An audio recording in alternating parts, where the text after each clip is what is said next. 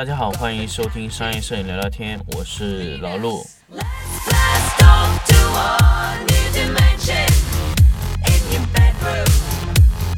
Venus,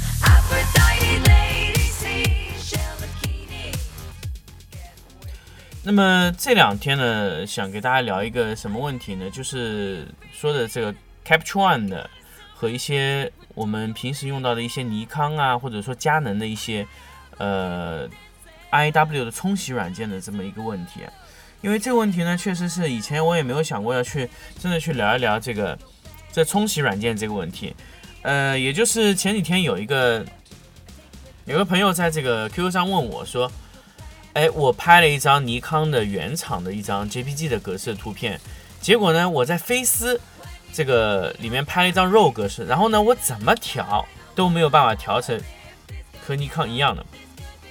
然后是什么原因？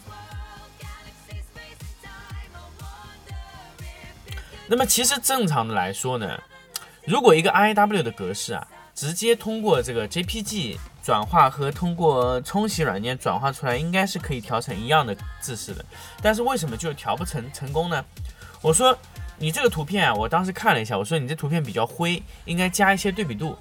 那么它对比度加了以后，色温控制过以后，还是不一样，就是感觉呢暗部的层次总归有些不一样。呃，尼康的暗部层次呢，就是感觉就更加黑一些。那么 Capture One 的暗部层次呢，相当于来说。就看上去不是那么非常深啊，反差不是特别大，就看上去有点灰灰的。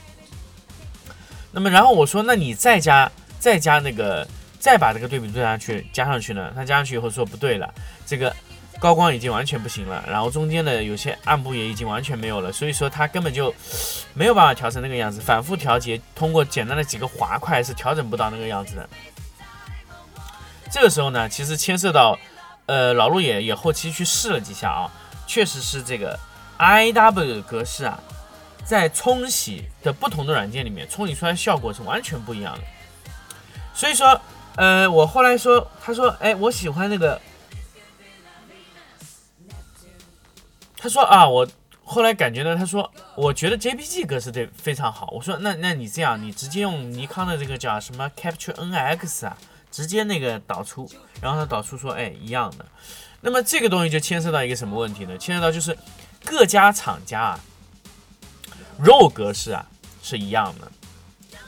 其实 RAW 的这个解读啊、读取的格式啊，其实都是全世界都是统一的。也就是说，你这个 RAW 格式不管在哪儿拍，比如说你今天是用佳能的相机拍也好，尼康的相机拍也好，或者说是用飞思啊什么乱七八糟的一些 RAW 格式的格式拍出来的相机。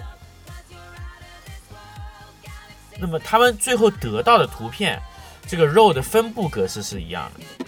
那么也就是说，我是以什么格式把它去解读？那也就是说，我我给你一个包裹，我用什么方式去把它拆开？那么有非常多，你可以用尼康的方式拆开。那么尼康有自己的 Capture NX，包括它有它自己的 JPG 的读取啊。那么尼康呢，有一种运算的。运算流，它比如说我解读这个 IW 这个亮度，它在我的显示上就是这样的感觉。那么在佳能的这个这个这个 ICC 的这个啊，佳能的这个 IW 的冲洗的模式，它就不是这样的。也就是说，它的每一个引擎不一样。那么 Capture One 呢，又是飞思的引擎，也就是说，也就是说那个 Lightroom 也是一种独立的引擎。那么也就是说，假设说。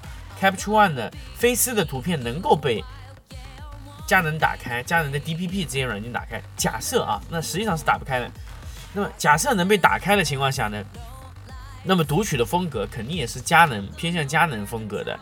那么，呃，大家知道这个 RAW 格式啊，如果你直接在这个苹果电脑上打开是可以打开的。那么它读取的模式又不一样。苹果有一套叫 Aperture 的软件，它 Aperture 有自己的运算的一套系统。也就是说，如果说你使用的是任何的一个这个冲洗软件，冲洗软件最后它能给你得到的结果，完全是由冲洗的方案、冲洗的格式、冲洗的这种流程决定的。也就是说，如果说你今天用 JPG 格式，那么你就默认用了相机厂家的冲洗格式。如果你今天是用 RAW 格式，那你就说你可以用任何的格式，比如说你喜欢用飞思的啊，Adobe 的，或者说是啊、尼康自己的都可以。那你可以选择至少有三种啊。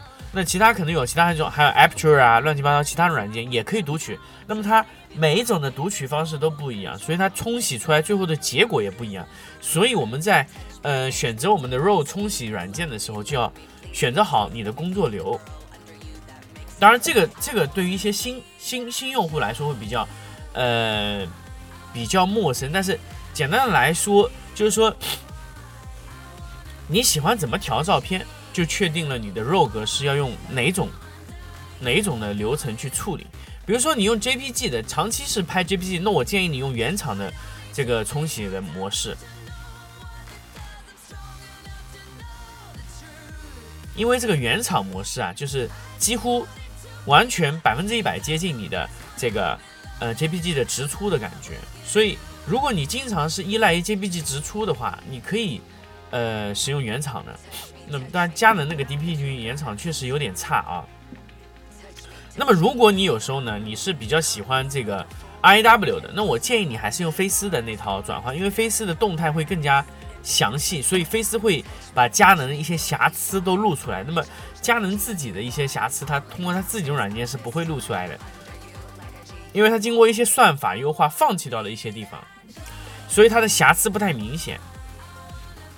所以说，呃，很多朋友跟我说，你买佳能最后用飞思意味着什么？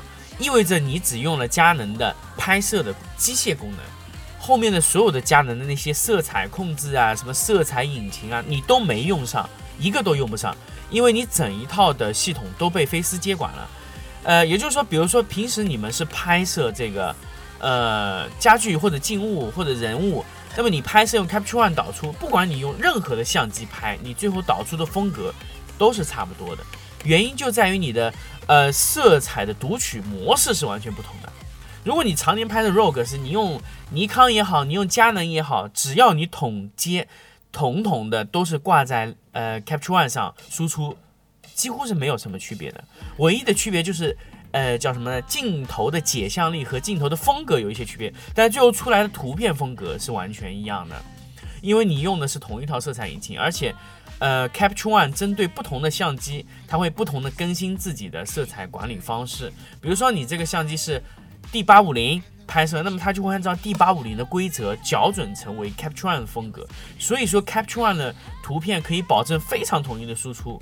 那 Lightroom 相对来说突输出的这个图片啊，它和前期不太一样。这就是为什么呃老罗为什么一直要强烈的推荐 Capture One 的这个呃叫 Capture One 这个软件的原因啊。那么原厂的一些这个它的一些联机的功能啊，相对这个 Capture One 来说也是非常鸡肋的。那么 Capture One 呢，它的联机功能呢，确实呃可以说是很强大，但是它对除了自己相机、自己品牌的以外的相机支持度不太够，所以并没有说呃像 DPP 一样能实现非常多的功能的，那是不可以的。好，那么这期节目呢，其实还是跟大家去分享这个，呃，你的不同的 ICM 啊，你的不同的这个 RAW 格式的冲洗方案，就决定了你的 RAW 格式的最终导向。比如说，同样一台佳能的相机，你可以同时拥有 Lightroom 的风格，也可以用 Capture One 的风格，拥有 Aperture 的风格，也有佳能自己的风格，都可以。那么你尼康也是可以同时拥有四种风格。那么，呃，在不同的软件里面啊，它对呃颜色啊、色温、白平衡的算法都不同，所以你在不同的软件里面，甚至可以测出不同的色温，在同一个灰板的校准下，可以测出不同的色温。所以这个就是，呃，很多时候这个你的这个你的这个肉格式的完全不同的风格，所以导致你在不同的方案下需要配置不同的参数啊，比如说，比如说你的 Lightroom 的配置的一些数值，你直接平移套在这个 Capture One 上是套不出那个效果的。所以说，我们要长期适应一种软件，适应一种相机，也就是说，这个相机在 Capture One 的这个操作流程里面，它能做到一些什么？这个就很重要。所以这个呢，也就是相当于解答了上一个这个呃那个那个朋友跟我说的这个呃无法矫正到一起的这个原因。那么接下来呢，就是下后面的节目，我们会把 Capture One 这个软件啊，直接拆分成几期节目给大家仔细的介绍一下，因为好像真的没有特别特别仔细的介绍过这个软件，那个这个软件能干些什么，或者说它的优势在什么地方，这么多年又进化了一些什么功能出来，所以这个就是我们想跟大家去分享的一些点位，比如说呃正常的一个 RAW 格式的冲洗的方案是怎么样，当然我们去讲这个。呃，RAW 的冲洗不仅仅是讲一个软件，也是讲，呃，一个软件它能得到的所有功能。那当然，Capture One 和 Lightroom 啊，Aperture 啊，包括它自己的这个一个 DPP 呀、或者说，呃，尼康自己的 Capture NX 啊，都有重叠的一些功能。那么我们来讲一讲重叠的功能又能做一些什么。所以，呃，我们后面的节目啊，分成几期节目来跟大家聊一聊 Capture One 这个软件。那么我们这期节目啊，就跟大家分享到这里，我们下期再见。It's about that time. Yeah. time to take on, partner. All right, hustle game. GDOD, get do or die, partner. Yeah. Lego. Hey, still bank here, shout yeah, you